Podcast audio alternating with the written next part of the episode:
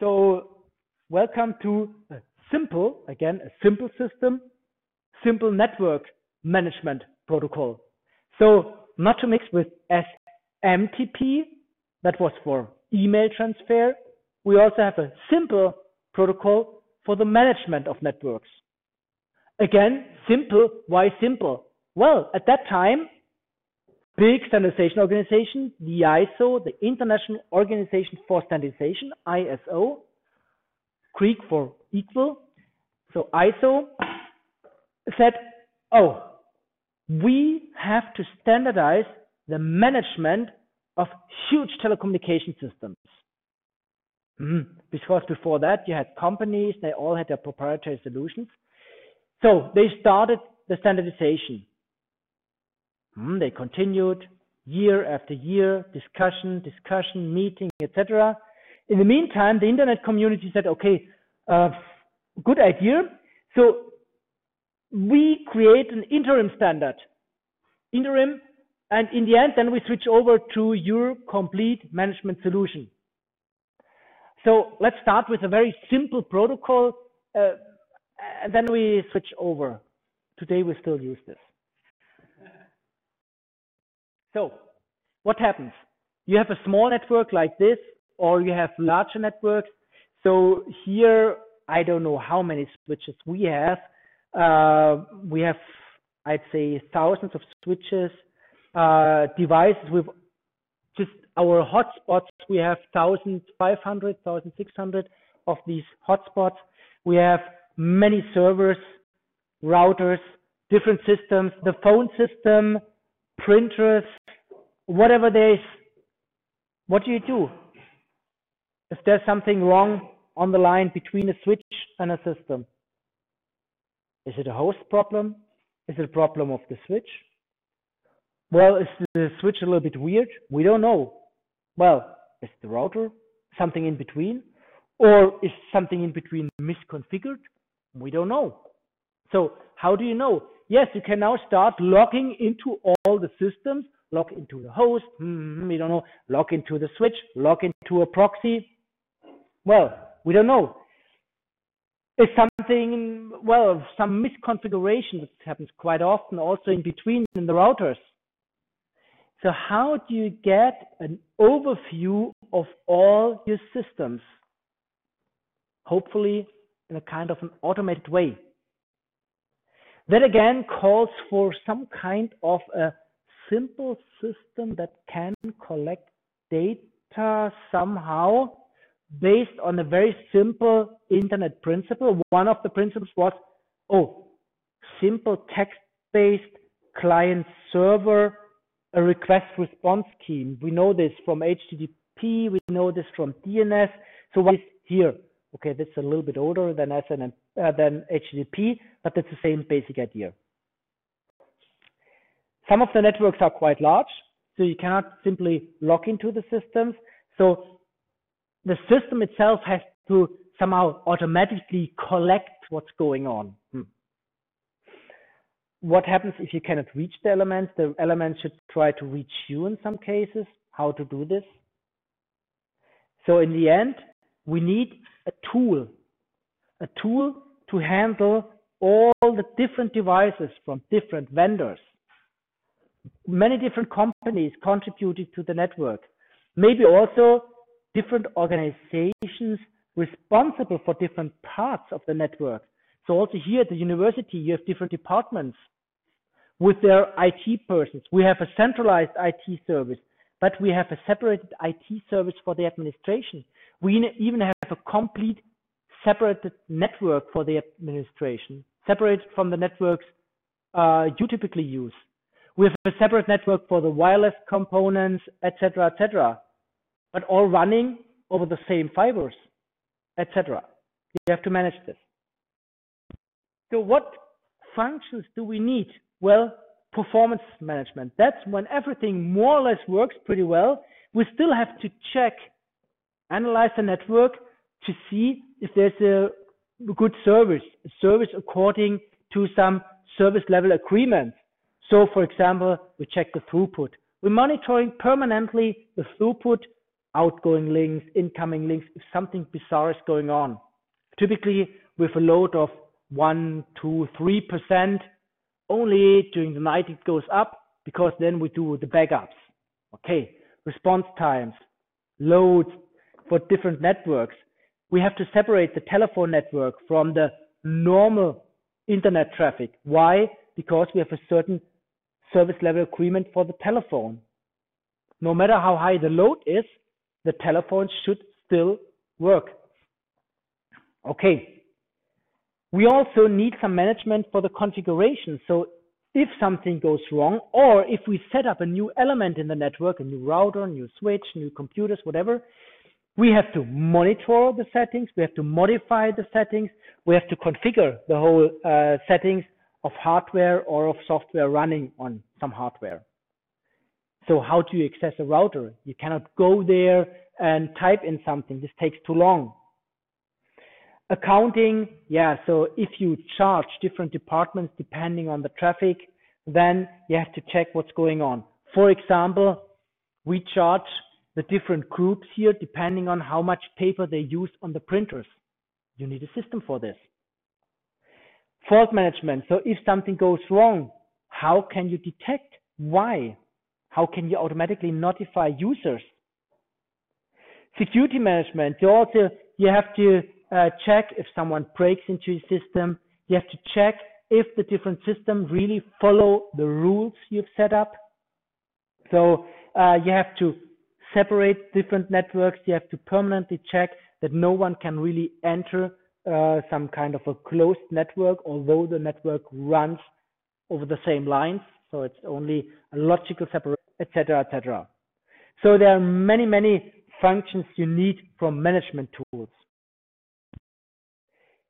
So monitoring is a goal, statistics, remote diagnostics, uh, well, internet working, you have to check the status.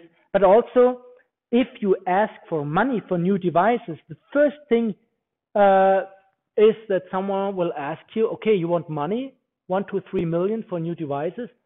Show me the load, show me the traffic on your devices. So before you can go, for example, to the government to ask for new money for new devices, they will immediately ask you, what's your current load?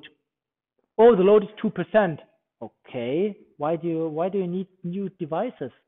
Maybe because they're already 10 years old, something like this. That's also a good reason. But uh, you cannot ask for new devices because you're overloaded if you cannot prove it. So, we want to perform all these activities remotely because it's highly distributed, such a network. And quite clearly, we need some protocol on top of IP because IP already provides uh, uh, the transport. Clearly, the problem is if something goes wrong on lower layers, you're lost. You cannot have a management uh, tool with nice features uh, that all also, well, uh, how can this system tell you something if there's no more connection on layer two or if the uh, you have interruption of your fiber? Well, quite obviously, you cannot do anything there. But to use the classical internet protocols, we need something on top of IP. So, what do we need for? Well, uh, quite clearly, um, we need for network management many features. So not everyone is allowed to use uh, network management. Uh, so we have to protect the network management. Uh, we need, on the other hand, some persons were able to use this network management to uh, copy configurations from one router to another, but only if they are allowed to. So network management also comes with a lot of different roles and uh, you have to check uh, actually here with our Datenschutzbeauftragter, for example, persons responsible for protecting data privacy, if you're allowed to use this because with network management, you can actually look into all of them. So if someone from the administration, from our uh, IT service logs onto machines, you can check everything. So it's technically it's no problem to take over even uh, your mouse and do everything on your device. Uh, so this has to be clearly regulated. Just by the way, if you have, for example, a problem with your mobile phone, it's no problem at all uh, to call uh, hotlines. Then, for example, of depends on the vendor, depends on the type of the mobile phone, and then the company will tell you, okay, you have these settings on your mobile phone and that settings. Now I will change the settings according to this and that. And so this is a little bit spooky, but yes, this kind of remote assistant works. And it depends on the type of a system it works if you want or not. So uh, you can do a lot on remote machines. So you have to know how to protect them. Okay, so for many applications, we need this, we need the management, but we also need the applications like DNS for the management. So uh, it's interconnected. Here in our place, we need a lot of management for the IP telephony. I think it's end of November, 28th of November, we will switch off all the classical uh, phone services here on the campus. So it's from that uh, point on, we are 100% IP based here. Okay, and we have uh, many devices that needs this type of management, and this is quite, um, let's say, it's not easy to handle these different types of routers of switches with all their different settings uh, and let's say, oh, here is a buffer implemented this way, and here it's a different vendor implemented in another way. How can you handle this? How can one tool or one management protocol handle those many different ways of implementing, let's say, output buffers, for example, or different different routers, different brands, etc. So mm, you you cannot do this by one piece of software.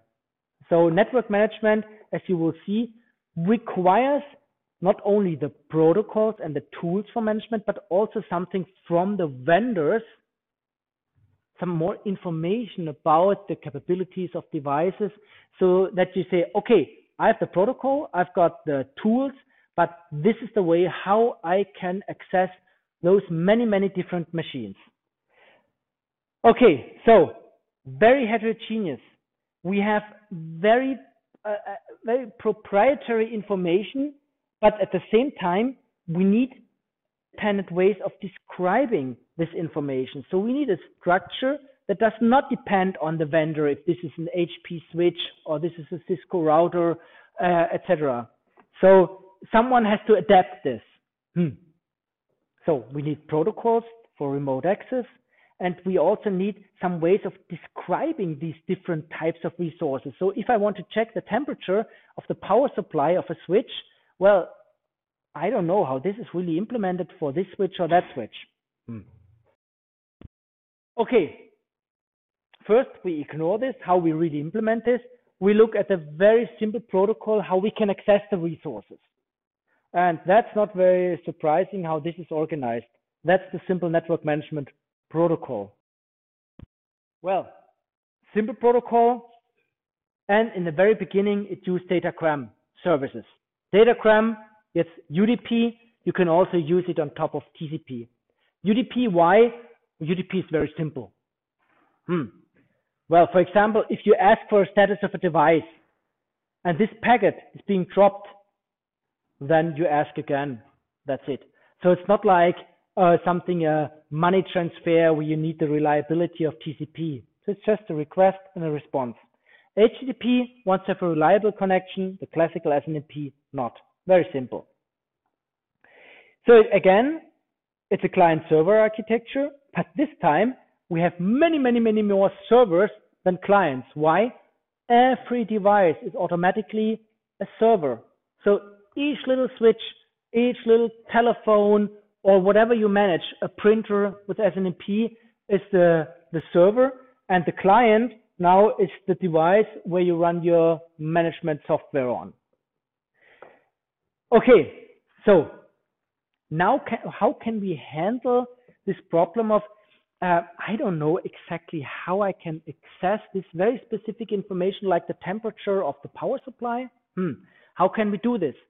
Well, what you implement on each server, that means on each printer, switch, or router, but also on each maybe host computer if you want, if you want to monitor it, you implement an so-called agent.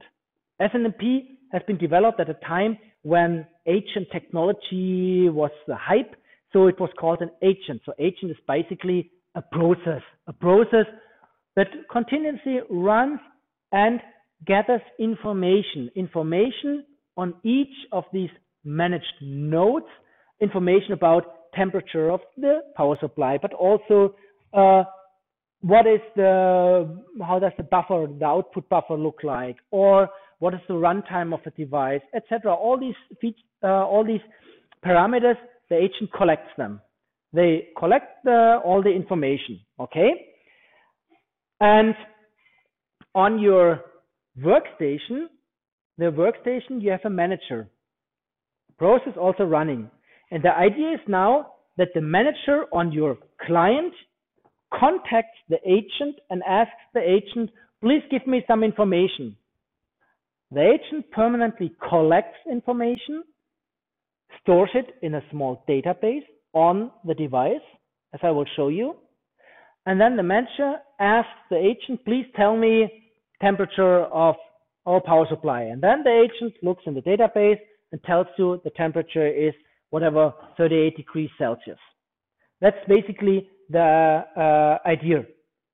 And the manager is only used if you start your management tool, but the agent runs permanently and connects. Then we also have proxies if you are non-SNMP capable systems, but the agent is the important part. The agent permanently runs on the devices, and when you switch on a router or whatever device, you automatically start the agent process. Then, as we will learn next time, we need a way of describing the data the agent collects. And there we will see how we describe the information because there must be a clear syntax on how we, for example, describe an integer counting packets well, we have 8-bit computers, 16-bit computers, 32-bit computers, 64-bit computers, different ways, little endian, big endian, many different devices. But there must be a unique way of describing integer, for example, or how does a string look like, etc. Okay, so welcome back to telematics. The last time uh, we ended our fourth example for an application layer protocol, a very classical one, network management. Again, a client server system, but now suddenly we have one client and maybe tens of thousands of servers. Why? Because we want to access many, many, many different networking devices such as routers and bridges and printers and whatever there is. And we want to gather um, as much information as possible to, for example, see what is the status of our network, what is the current load, for example, if we want to plan new parts for the network, etc. And we stopped exactly when I said, okay, in the end, what we set up with SNMP, it's a huge, huge database, not only for our, let's say, campus network, for example, but a kind of a worldwide distributed database. So first of all, what do we want to describe? So there is certain so-called management information, and this has a certain structure. We will see examples for this. So there are certain rules that specify how you structure the monitored information. So for example, how does the string look like? How does this number look like? Is this a natural number? Is this an integer value? What happens uh, if an overflow occurs, for example? So there are values, for example, that stop at the maximum value or other values or other values they just wrap around. Okay, certain formats, how we define the objects when we access them over the network, as we will see. Then there's the agent base. So that's the concept for how we store this huge amount of data.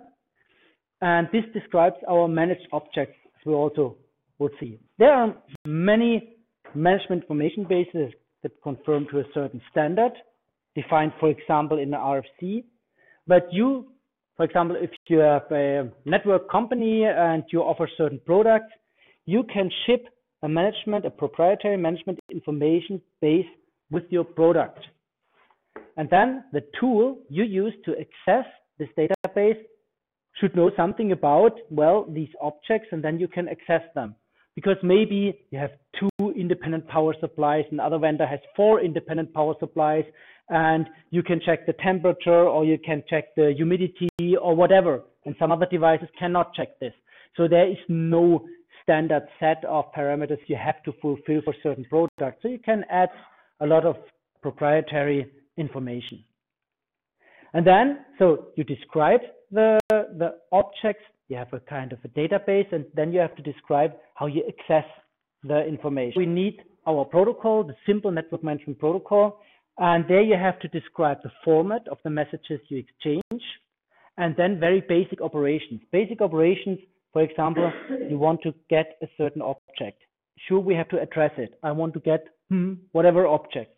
Then we can say, okay, get the next one, because as we will see, this management information base is organized as a tree, and you simply can walk along the tree. Okay, uh, you can set certain values. So this is what you can do from your client. So you can get values from one of the servers, set values on the servers. And then there's one way the server can tell you that something's going on, a so-called trap. That's the information from, for example, the printer that out of paper, something like this. So yes, sure, you could ask every time that you still have paper, but also the printer can send something. Or for example, uh, there's you reach a certain temperature threshold in your power supply. So very simple, very simple operations. This is why it's called a simple network management protocol. But remember, that was just an idea. Well, we want to have something before we will have the big standard, which, well, came some years later, but was way too complicated. So there, uh, just if you want to look up the keywords here are CMIS, CMIP. So uh, there are ISO uh, standards for network management. And they are quite often used in the Okay, mid 80s, uh, the standardization was going on, and then 88, the first version of SNMP came out. Uh, interim solution, yeah, today it's the standard. Um, security, hmm, well, not really. Well, why? Well, it's my network and I just want to access a device. Security, okay. Um, yeah, if you want to request I mean, a lot of data, it was a little bit more complex. So get this, get this, get this, get this, or get next, get next, get next. So you have to walk the tree. It's a little bit more complicated. Then we had the version 2 and uh, different subversion, but there at least we have some security built in because before that you didn't even need a password, nothing, nothing at all. So I remember the huge routers where you had a key, a real key with a real lock, and then you could disable SNMP and enable SNMP with a real key. So just to make sure that no one plays with the router. And then the current version is the version 3. Uh, again, some RFCs, and there we have the model as you would assume, normal security model. Okay, so how does it work? So the idea is now, and for a simple, simple, very simple network, you want to manage the different resources. So how do you do this? And remember, one solution is simply using HTTP, a browser, the web. This works fine for your printer at home, your whatever router at home. Maybe you have a repeater. That's it. Okay. And if you have a switch, yeah, you can even log into a switch. But okay, uh, that's nice. But think of thousands of devices. Okay. All these devices, if you use SNMP, they need a so-called agent. That's a part of software that actually maintains the management data. So for example, how many packets did I drop a certain network interface? What is the current temperature? What is this threshold and that threshold? So you have a piece of software called in this context an agent that runs on each of the devices, a process that collects the information that management that manages the part of uh, your database. Okay, and you on your client, you communicate with the agents using this SNMP. So you have your manager software. I will give at the end of this chapter give you some examples, some historic and some examples of today. So you run your manager and you use this very simple SNMP and you access the agents. And you see the remark HTTP nice at home, but not for larger networks. Okay, because if you use such a simple protocol, you can script all the things. So it's very simple to collect all the information. It's very simple to access the agents. No matter what language you use, you don't need any specialized protocols, but you need at least the internet up and running. Because if you do not have IP, then uh, you have a problem. There are monitoring tools which do not need any internet protocol. Yes, we can even boot devices, uh, kind of remote boot without, I mean, if the, the PC or whatever is powered off, you can switch the devices on. This works because the network adapters of today, you can remote control them to switch on the whole device. So the network controllers typically never sleep. And this means you can switch them on and you can reboot the machine. You can remotely install new software on the machine, etc., even if the machine is switched off. So it depends on the configuration. So that's what you typically need in larger networks. This is what we also do uh, overnight with many of the computers we have here on the campus. So very simple scenario. So what you in the end communicate between the manager and the agents are our managed objects. So uh, you feel a little bit the spirit of the 80s. So we have agents and manage and object, object orientation, etc., etc. So it's always sometimes agents are hype, and then we have everything is also object oriented. Then we have this and we have that, and sometimes this is also reflected in the protocols. So managed objects. What are managed objects? Well, so you monitor your resources. But as I told you also last time, um, it's very difficult to access this very little pin controlling the temperature for this CPU and for that uh, power supply. This is really vendor dependent. So you have to abstract. So you have to abstract and to model some network resources. You have to abstract from the real buffer, for example, and abstract in a way that you have a counter. And it's very simple to access a counter but it might be a little bit more complicated to access the real buffer on a very specific VLSI chip somewhere on some network interface. Okay, so the agent monitors its special network resources and the manufacturer of a switch, of a router, whatever, knows precisely how to monitor these specific hardware resources. And then we have to address exactly this managed object. And now you will see while this is kind of a worldwide database, so all the objects, they have a unique name. And the unique name is ISO, so the International Organization for Standardization, ORG organization, and one of the organization is the Department of Defense, which has one of the protocols, it's the internet, and there we talk about management. You see what's shown here in red well, we could skim, uh, simply skip this because when we talk about SNMP, we typically always talk about ISO, org, DoD, Internet Management. But at that time, uh, one thought that maybe there are also some other organizations. Maybe they have different protocols running, whatever. It was not that obvious in the 80s that the Internet will make it together with the whole Internet protocol suite. So this is why it's that long. Okay, so you have a, a huge tree, and you see here CCITT, uh, today it's called the ITU-T. That's the organization responsible for the standardization of telecommunication networks, like um, start with the ISDN network, etc., etc. So you see how this works, a huge tree, I will show you more. So we have a unique name for something. We know where it is, that's the normal IP address. So you have an IP address for a device. On the device, you have your agent running, and you know how to address a certain object there. We will see how you describe simple data types like integers, strings, arrays, etc.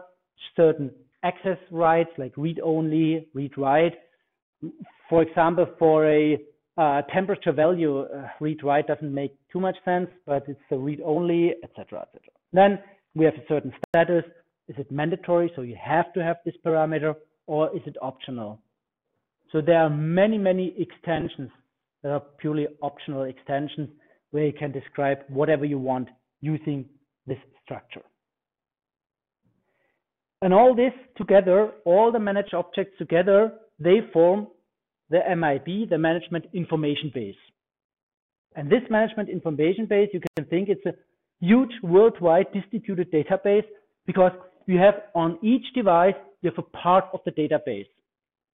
For each device, you have a part of this huge tree, well identified by the address of the system, and then, well, description of the object.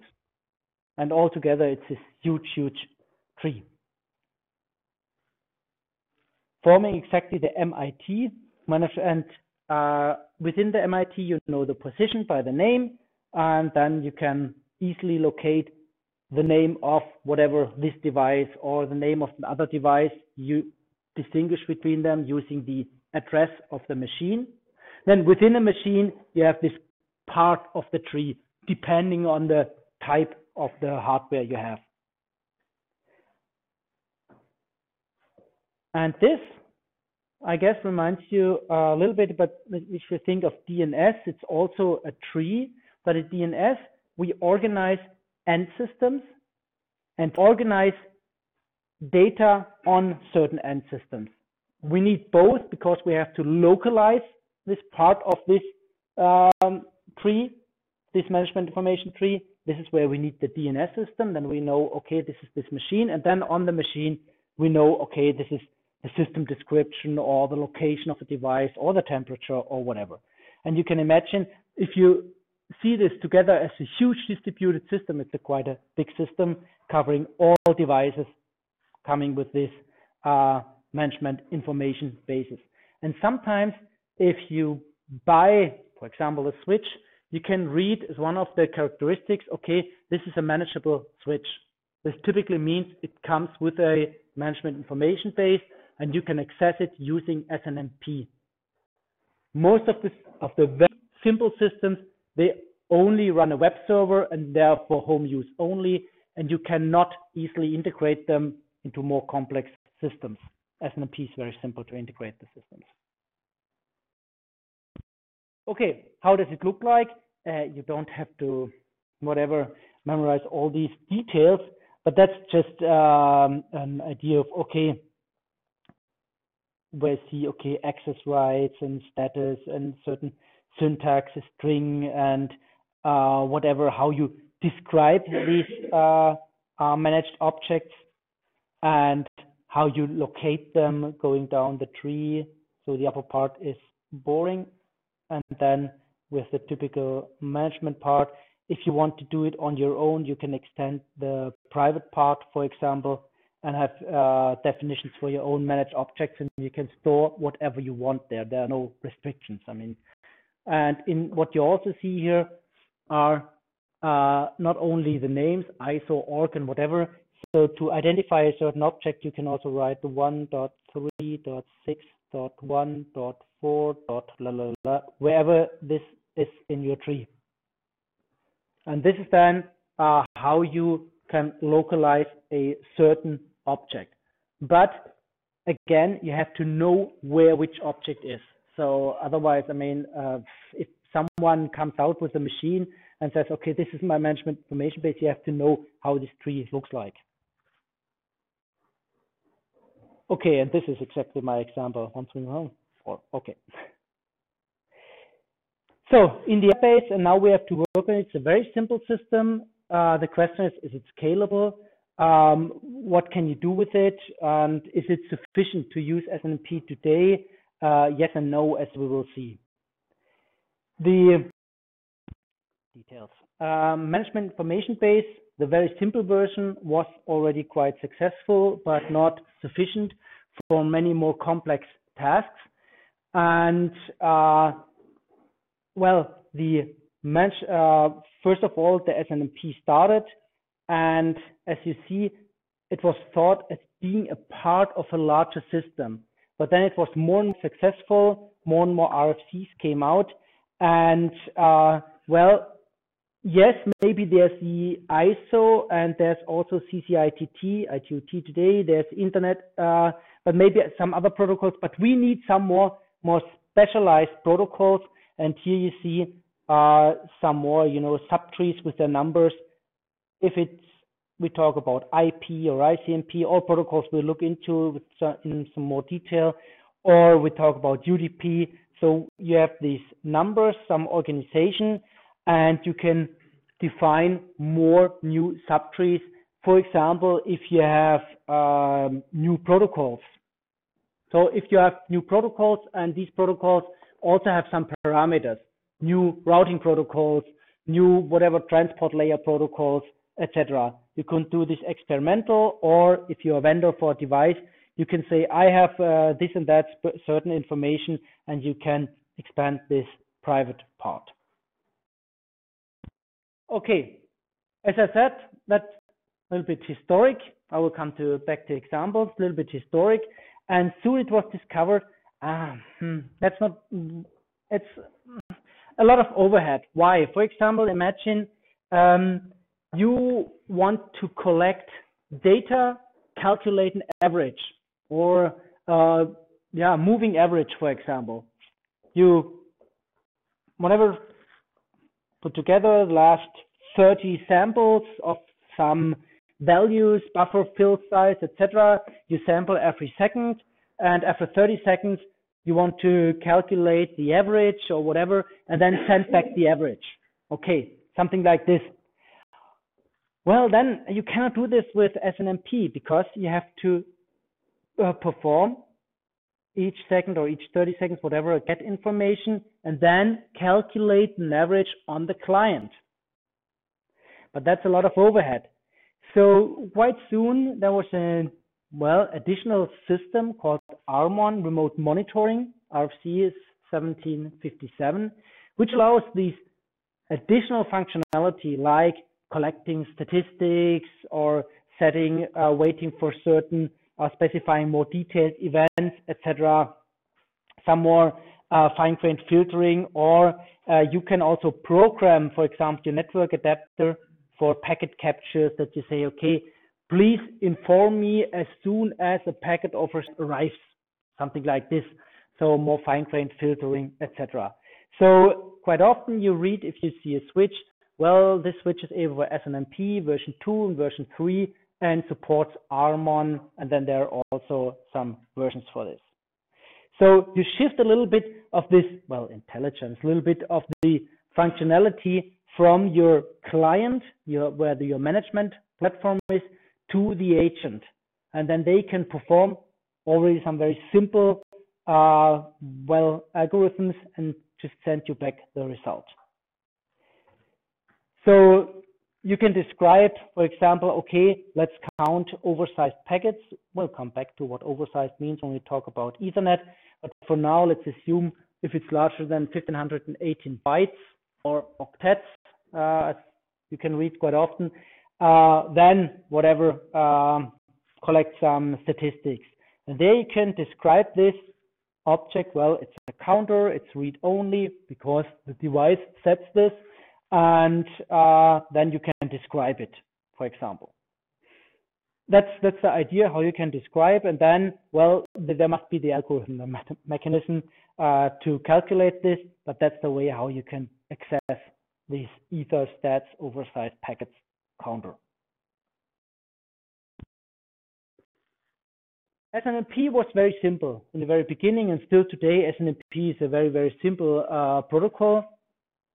RMON allows a little bit more, but the classical SNMP is only for getting data, retrieving data, and setting some values. What can you do? You have your manager, one manager, and hundreds or thousands of agents running on all different devices. This is where you can set your val uh, values. This is, for example, set request. You can get a value, a get request, and you will get a uh, response. So if you uh, say get request and then you say okay 1.6.4.1.3, then you will the return value will be the value of this object, and you can set something, and there's a, a trap, this is where your agent can tell you something. And in the beginning, this was all handled using UDP, that means unreliable layer 4 protocol. Very, very simple. Okay, and you initiate this and only the trap is the only way to push information to the manager. Okay. You can have, in addition, many different proprietary solutions, but this is a very basic set of commands all the management tools at least understand. UDP classical is port 161 for the messages and traps arrive at 162 and that's it. So very, very simple thing. And in the beginning, unprotected. Not uh, in the beginning, it was not TCP. Today, you can also run SNMP over TCP. Again, our client server principle, they see how we typically describe these events. So it's in this type of diagrams where you have the time flowing from the top to the bottom. And you see one active partner on one side, the other active partner on the other side, and in the middle, you see the network.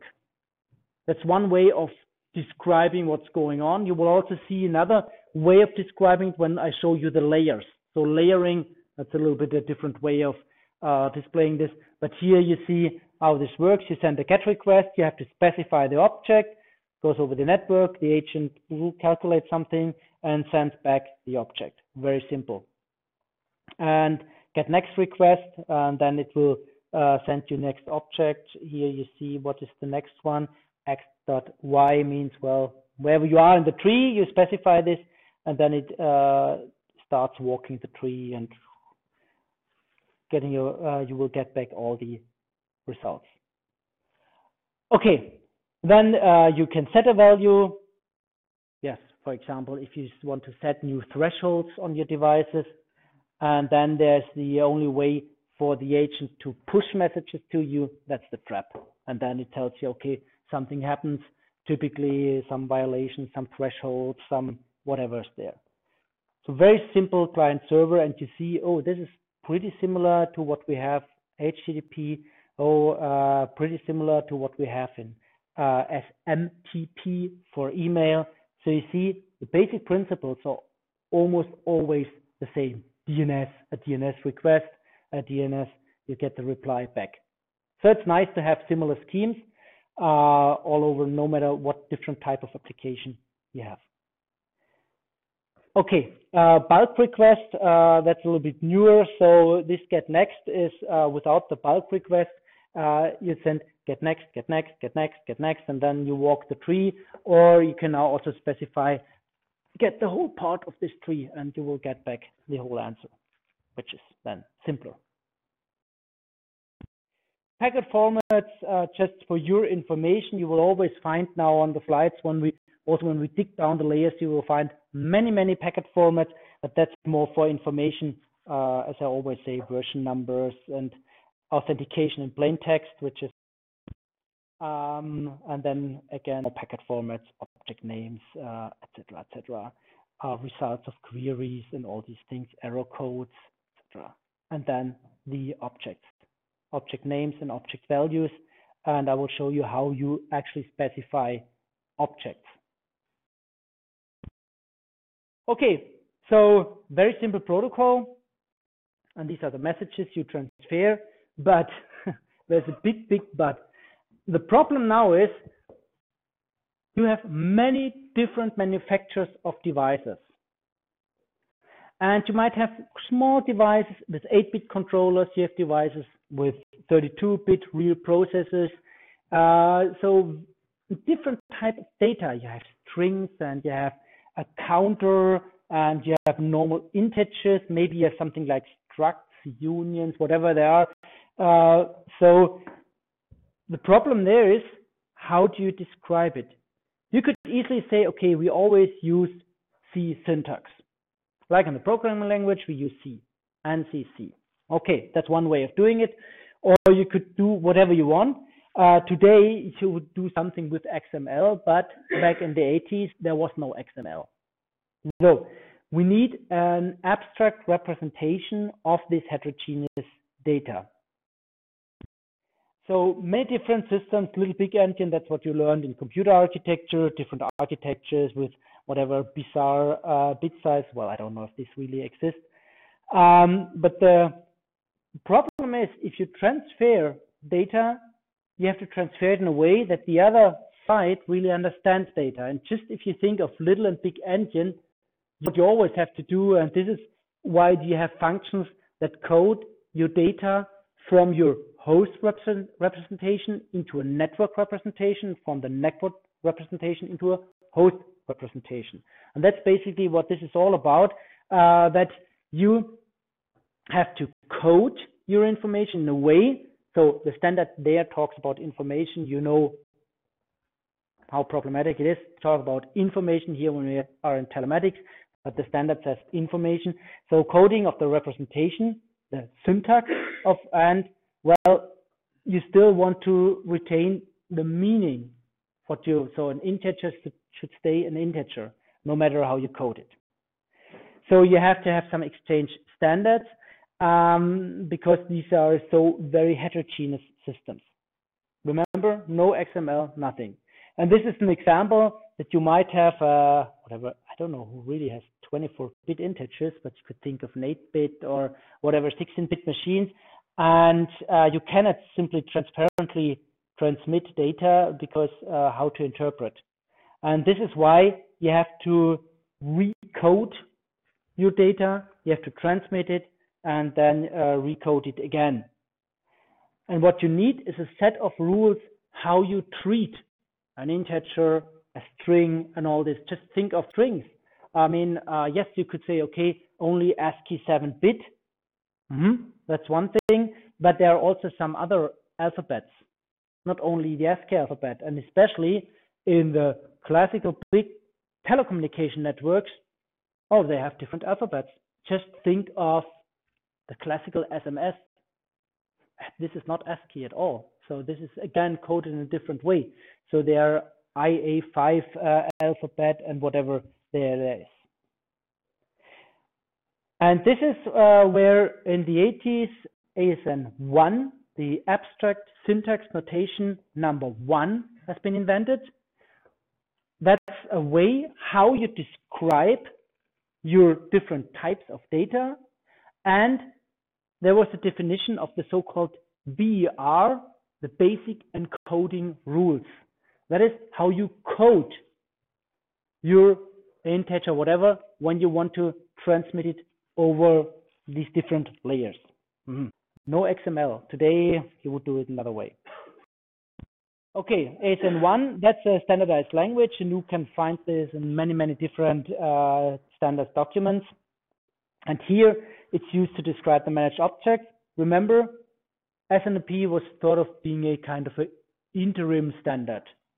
So, okay, let's use ASN1 because when we go back to the big, big, big new standard, they all use ASN1. Maybe they would have done it another way. Okay.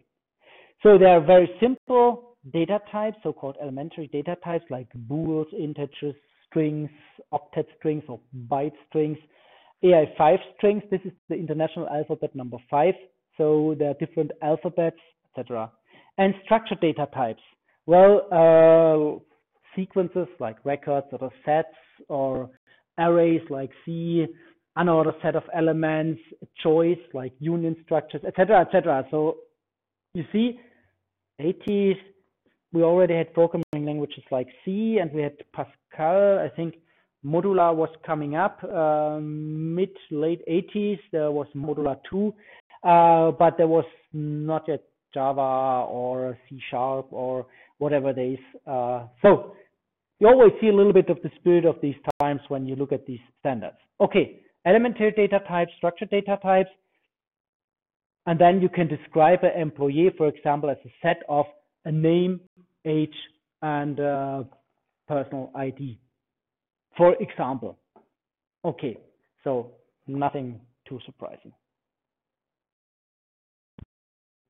Okay, and then you have uh, ASN1 with its data types, and in addition, an RFC says, ah, and we need IP addresses uh, in the RFC, counters, uh, time ticks, and whatever there is. You see, many, many more types, data types. Okay, you can imagine what you need a gauge for. So you have an integer, uh, you can count until you reach a maximum value. You stay there, and then if you check, you can at least see, oh, there was something going on. That's something different from uh, rolling over of counters and all these things. So in the end, what you then do is you have a computer, for example, a printer you monitor from one vendor on this side. That's one vendor uh, and with some internal whatever controller controlling the whole system, very simple 8-bit controller, for example. But they all know when implementing the system, all manufacturers know the ASN1 how you can abstractly describe a value. Say, okay, I want to transmit an integer. That's the abstract definition.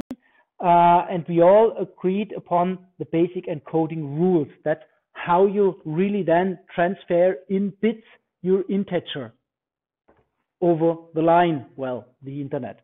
So uh, you saw an abstract definition of an employee with a name and an age and whatever ID, but somehow you have to serialize, push it over the line. That's what you all do if you program something. Yeah, you have your nice data structures, but in the end, over the line, you have bit by bit. So you cannot send a struct over the wire. So you have to serialize it and send it over the wire. That's exactly what you have to do here. And the relationship between ASN1 and the basic encoding rules is roughly like uh, your source code in whatever language you like uh, versus the machine code that's really what's running down there. But here, the, all the systems they agreed upon uh, this uh, basic encoding rules, this transfer syntax. There were maybe even ideas for ASN2 and ASN3 and whatever I'm not aware of. So it stayed there. So when you have very simple example, your integer, and you want to squeeze your integer over uh, the wire, we learned, well, we cannot simply uh, take a 5 and say, okay, 5, the, well, let's assume the 2 complement of a 5, and then we send the bit, the little endian and big endian and all these things. This is why we need these encoding rules. So we encode, uh, that's very common in computer science, TLV, type, length, and value. So first we say, what is it? Well, it's, for example, uh, universal, primitive, uh, and then we have a certain tag for integers. Okay, so we would say, for example, it's universal and it's primitive, and then I don't know exactly what, what integer is, maybe some tag. Then it tells you the length and then the value. So length in octets and then the, the value. And if you receive such a, a TLV coded integer, you know how to handle, no matter what you what platform you have. So, okay, it was one zero. That's an example. Um, if you want to transfer the value five, you have to code it somehow, and there you see you need the type, the length, and then the value 101 for the five. So that's the basic idea. And then no matter uh, what system you have, you know what you can do with it. So, well, quite simple. Today, yes, um, but that's some history. So 30 years old um, and still in use. Very simple. Okay, so uh, that's basically the theory. We have a way of structuring our objects. We know the objects represent real, whatever counters, real hardware, temperatures, fan speeds, so things like this. We can read values, we can set values, and we can get via a trap some information about something happened. We reach a certain threshold or whatever. So why do we do all these complicated things with coding, etc., etc.? Because we want to be able to handle hundreds or thousands of devices. So one thing is, okay, when we come to tools, we can simply log onto a machine, using the uh, port 161 and then send our SNMP requests. Okay, so there are many, many, many tools, but this is how it could like, uh, an old example, 20 years old at least, uh, with very simple command line, uh, well, command line system where you say SNMP get, and then you say, okay, from a certain machine, so that's the IP address here, I want to get, and then we ignore this um, ISO, DOD, whatever thing, and then point one, uh, point three, six dot one dot etc. etc.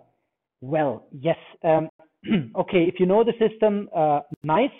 Uh, but you see, this is not really something you want to do all the time. Uh, some other commands, very simple, as if you walk, you can walk uh, trees, or you can simply uh, ask for a whole subtree, and then this tells you, okay, whatever it is, uh, system description, certain router, etc., uptime, and all this information. All the information you might want to know. Okay, command line, nice. You can use this for scripts, etc. There were also very simple systems uh, where you can actually visualize the trees. Also nice, but I don't know who of you really want to do all these things. But so this is why we said, okay, a little bit vintage many, many products since yeah 20 more uh, years. So all the big companies like Cisco, like IBM, like HP, whatever, uh, they have their huge platforms, and those platforms integrate much, much more than just okay, let's walk the tree uh, and let's output what's there in the tree.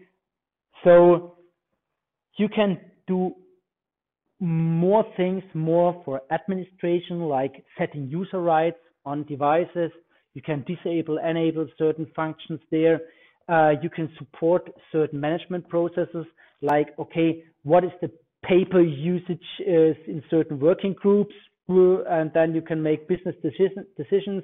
So maybe they will get a new printer because the old one has to print that much. So uh, they should get a newer, cheaper one, or they should switch to electronic documents or whatever. So network planning, software distribution, all these things, which is not that much to do with the pure SNMP, but you can use the platforms now also to check the software status on a certain device and then to install something. Because otherwise it will be very, very difficult to check for all the different devices what is the software status there? What is the patch level? How do you know? And quite often you even get the coordinates longitude and latitude uh, so that you know where the devices are. Because this is also after some years of operation, well, personal change, new employees, and then suddenly something's going wrong. People do not know where the devices are if you have many, many devices. So, okay. Uh, you have these typical map views. Uh, an example, uh, where I can say, okay, these are my routers, and you map them on uh, on a real geographical map.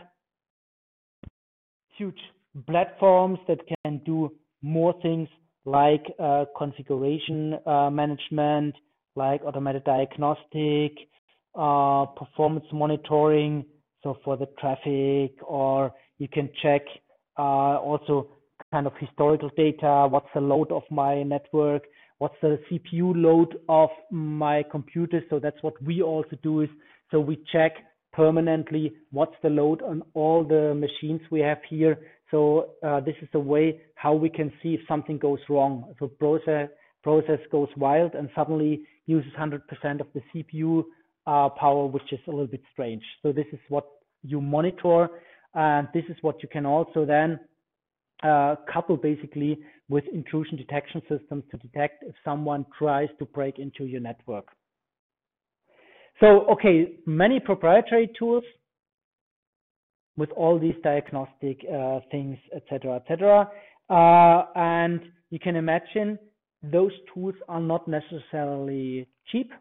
Uh, so this is why maybe companies have these very complex and big tools, but more and more we have more open platforms, not one common platform. Here, for example, on the campus for all devices, but uh, we use at least different instances of typically one tool. And this tool is typically Nagios. And Nagios is, has at least an open source core, so you can also use it if you want. But there are so many plugins, front ends, and whatever they are, and they also do the marketing with the similar arguments like the other vendors. Like, okay, you can plan for upgrades, uh, reporting, uh, respond to issues, fix problems, etc., etc. Service level agreements. You can check if you have certain service level agreements with the department that you say, okay, we guarantee you uptimes of this and that, and we guarantee you certain data rates, etc. Then you can check if you really fulfill this. Basic idea, you can monitor your infrastructure, and that is what we also use. So with the help with the smartphone, you can easily check what's going on, if everything is still green, or if some processes are already yellow or red, then something is going wrong. Uh, and you will get automated SMS messages, emails, whatever, automated reports from all the different systems. Otherwise, it's absolutely impossible to handle, well, these many devices. So Nagios, so either you all, or some of you maybe already use it, you can check this and you can even install it at home with three, four devices just for fun, and then you uh, get a lot of information. There are parts where you have to pay. So if you are uh, institution, larger uh, company, etc., this is not for free, the system. Okay, so that's more or less all about uh, network management. And that was also the fourth big example application. Okay, so now we had these four examples up there, going down, now all the layers, and coming back up when we have the more advanced systems, because that was very simple, client server, old paradigm, and we will come back when we look into, okay, content delivery networks and more modern kind of peer-to-peer, -peer, whatever architecture. I started telling you that basically our internet right now is this virtual pipe that transfers our bits from a sender to a receiver. We have uh, those simple send and receive. Uh, well, send and receive as we will know them as uh, very simple communication primitives. You will learn some others. And that's it. We have our API. That was where we access the service. Okay. So, and we saw the DNS, the HTTP, SMTP, and SNMP. And you know there are a dozen more application pro layer protocols. Where does it, where do we go? Well, in the end, um, our application layer protocols have been designed mainly in the 80s with the spirit of the 80s, fixed computers, few fixed computers, maybe hundreds of thousands, but not billions of machines we will see more and more wirelessly connected devices and suddenly more user generated content. Mm-hmm. So then the client server principle doesn't 100% fit anymore. Okay. So uh, also when you produce more, you more behave like a server and this is a client and a server. So this is more peer to peer. I told you a little bit about WebRTC, RTC Web, BitTorrent others. So that's more this peer-to-peer idea. But we also see more of the classical client server, so cloud technologies. Cloud computing, well, basically you are a client, very simple client, your smartphone, and the big cloud is handling your files, your pictures, whatever. Huge data centers. Now we also have a trend uh, called fog computing, that's even more cloudy than cloud computing. Fog computing means that now, well, maybe we're something in between. So we push some of the data, some of the storage, but also some of the uh, computation on the edge devices. So it's going back and forth. Okay. Uh, personalization versus privacy. I talked about cookies, all this tracking thing where I say, okay, that's a, the data is the 21st century oil because this is where where you make money, a lot of money. And on the other hand, we talk about encryption. Right to forget is something very special, also special discussion for Europe, I'd say. So encryption. So we have conflicting trends. We had many centralized approaches. So the classical idea was the server and the many clients, and we distributed it.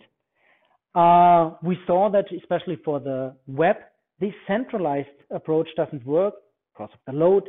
So we separated. I showed you a little bit about load balancing on different machines. And uh, we will learn more about this when we come to content delivery networks, where we really geographically distribute our content depending on the load.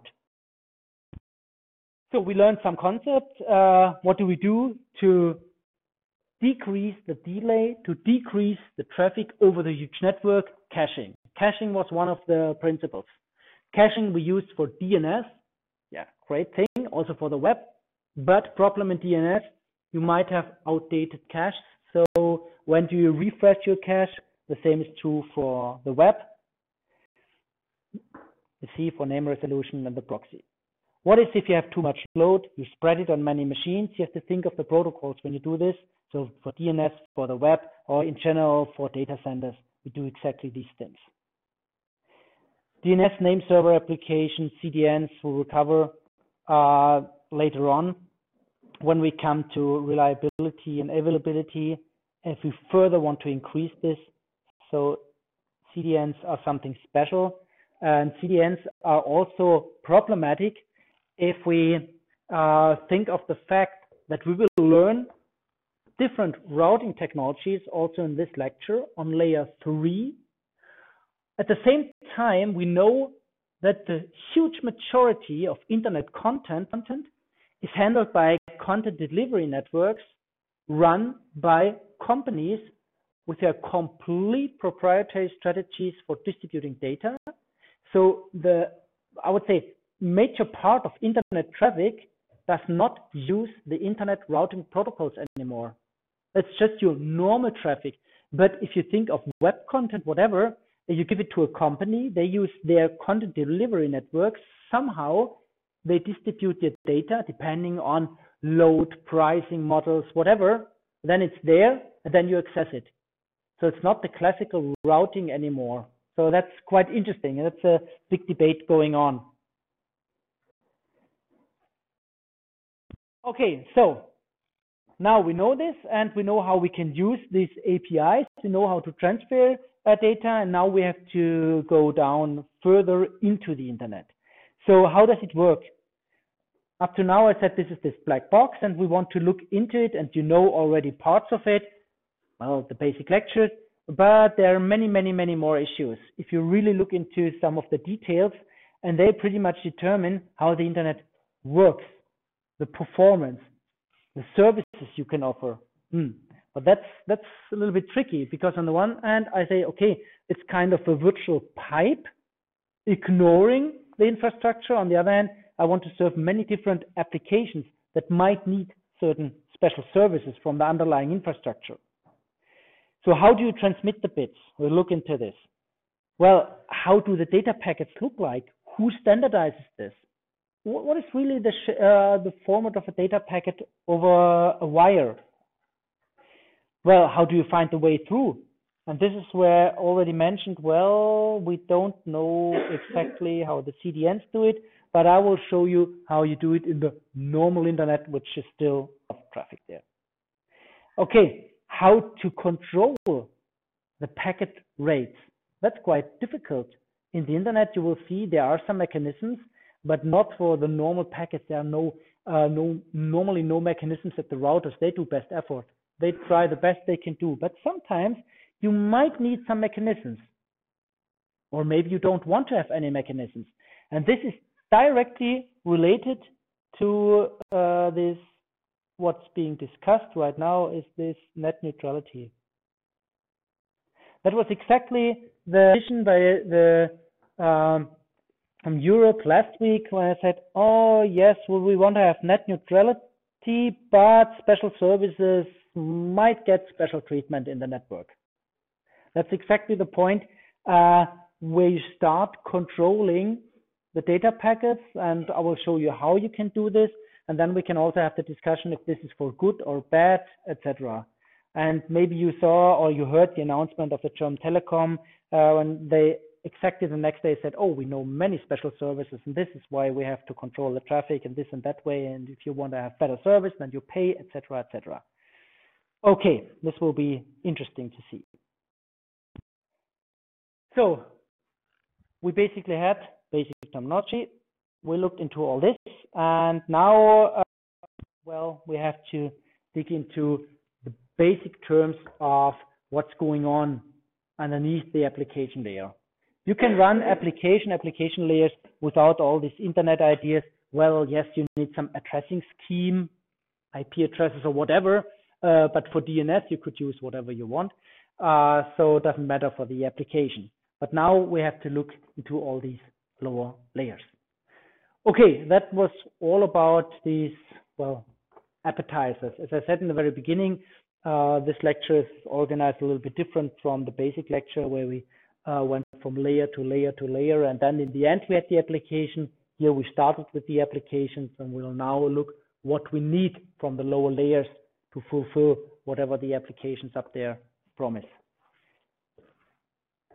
Okay. Questions from your side? Everything clear so far? Still tired from the weekend?